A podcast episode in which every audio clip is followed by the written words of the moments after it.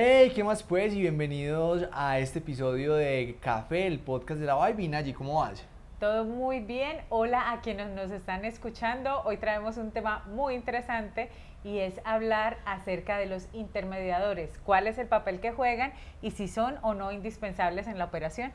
Bueno, este tema es muy interesante porque, como dice un muy buen amigo nuestro, los pastos siempre se ven más verdes en el jardín del vecino y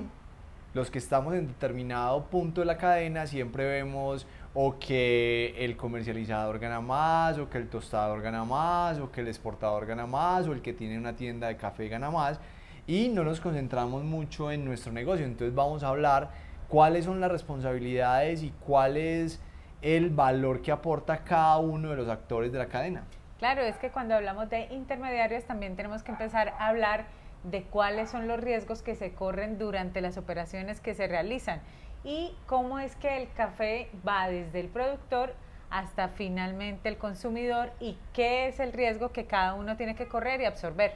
Bueno, entonces hablemos primero del productor. El productor corre un riesgo muy alto porque prácticamente tiene su dinero al sol y al agua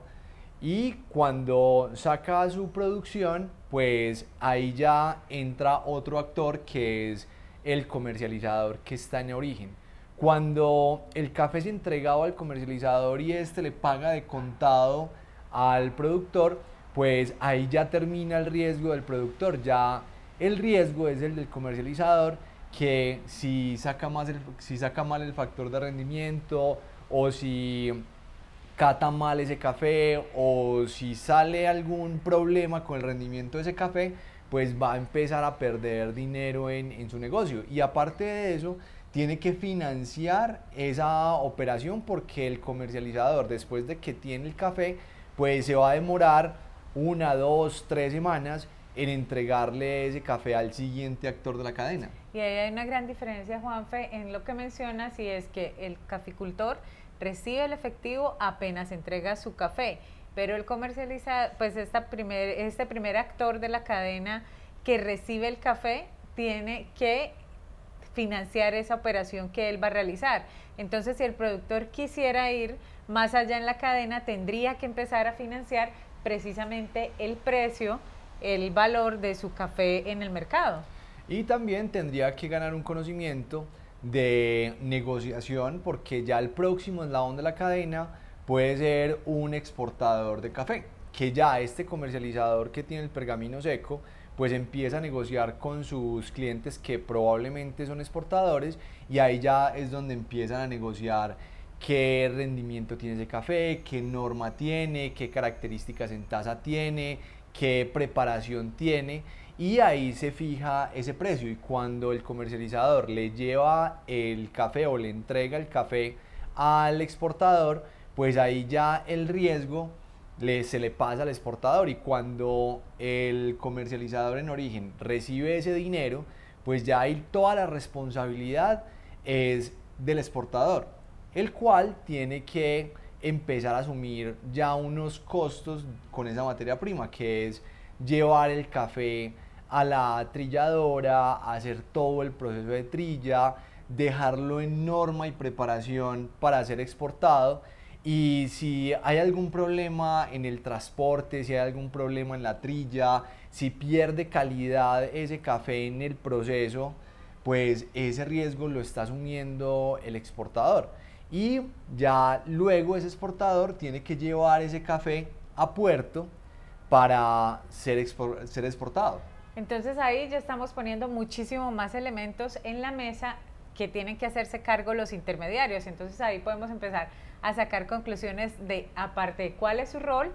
realmente cuáles son los riesgos que asumen y que si son o no necesarios, nos van ustedes a ir contando también qué van opinando de este tema y si es que ustedes están en algún eslabón de, de la cadena que estamos conversando. Y es que acá eh, pues pusiste sobre la mesa, aparte de todo,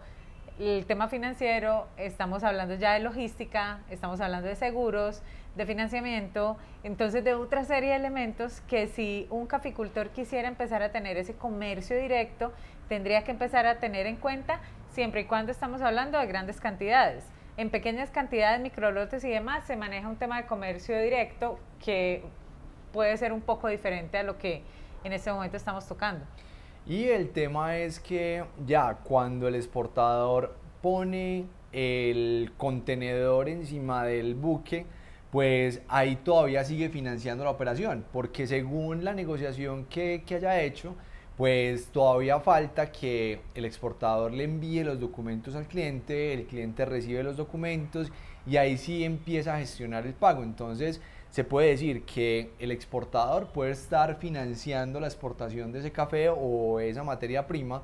más o menos un mes y medio, dos meses después de que le pagó a ese comercializador en, en origen y corre todos esos riesgos que acabamos de mencionar. Ya cuando el importador le paga al exportador de, del café, ya ahí todo se transfiere al importador. Y el importador pues tiene otras responsabilidades que es nacionalizar ese café, sacar ese café del puerto, llevarlo a sus bodegas y empezar la negociación con sus clientes que son los tostadores. Y acá empieza una etapa muy interesante que es una negociación financiera que hacen los importadores con los tostadores. Porque hay muchos tostadores que no tienen una bodega grande o que no tienen el suficiente capital para comprar el café de inmediato. Entonces el importador les dice, bueno, podemos negociar esta cantidad de café, yo se los almaceno en mis bodegas, usted me lo va pidiendo y yo se lo voy enviando en la medida que usted va tostando y le financio la operación que este es un tema muy importante a tener en cuenta cuando queremos llegar directamente a destino, que este tipo de negociaciones es muy común y que los importadores tienen que tener ese músculo financiero y aparte de eso, esa capacidad logística de almacenar y proveer el café en la medida de que los tostadores lo van necesitando. O sea que acá ponemos un elemento más, aparte del bien que es el café, estamos empezando a hablar de servicios, el servicio que empieza a prestar el importador para con sus eh, clientes de, lo que venimos hablando, de logística, de eh, financiamiento y en otra serie de elementos que me parece muy chévere traerlos porque probablemente quien nos esté escuchando y simplemente venda o compre café en origen y haga toda la transacción nacional, no conoce realmente qué es lo que sucede al otro lado y que es igual o más complejo por, por el tema de financiamiento que lo que sucede en origen. Sí, y ahí no termina, porque ya cuando el tostador recibe el café y se lo paga a su importador, pues ahí ya el responsable es el tostador, que para ser responsable de esto tuvo que hacer una inversión muy grande en equipos, en licencias, en conocimiento para tostar ese café. Y ya cuando lo tuesta, el tiempo empieza a correr en su, en su contra porque el café ustedes saben que recién sale de la tostadora, pues empieza un proceso de pérdida de calidad que el tostador tiene que tener muy bien calculado para no ir a perder ese café que ya es de él.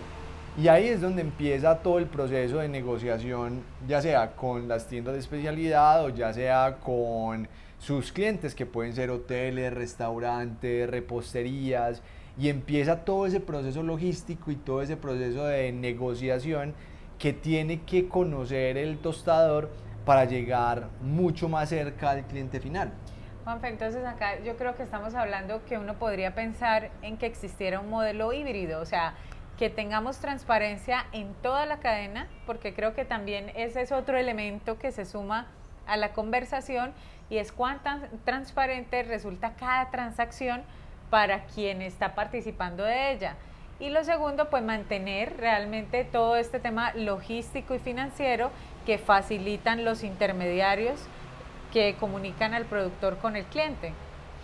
Sí, y ahí vamos viendo que cada eslabón va aportando un valor y va haciendo una tarea súper importante para garantizar que ese café llegue al cliente final. Y ya cuando hablamos de la tienda que sirve la taza, pues ahí ya tenemos una responsabilidad aún mayor porque esa persona que montó esa tienda pues tuvo que hacer inversiones en adecuación del sitio, en compra de mobiliario, en compra de equipos, en conocimientos administrativos, en conocimientos de café, en conocimientos de cocina, porque recuerden que un punto súper importante en las tiendas de café es ese maridaje que se hace, el manejo de personal y esa persona que tiene esa tienda de, de, café o esa repostería, pues empieza el mes menos un montón de dinero porque el arriendo empieza a correr, la nómina empieza a correr, los servicios empiezan a correr, la depreciación y el crédito que se hizo para montar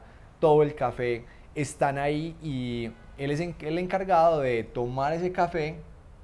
y llevarlo directamente a la taza. Y por eso es que decimos que comparar el precio de una taza de café en una tienda de especialidad no se puede comparar con el precio que se tiene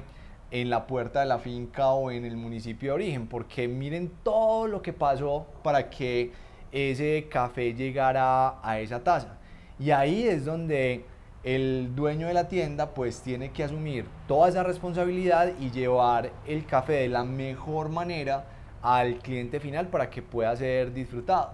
Está muy interesante lo, lo que menciona Juanfe porque estamos dándonos cuenta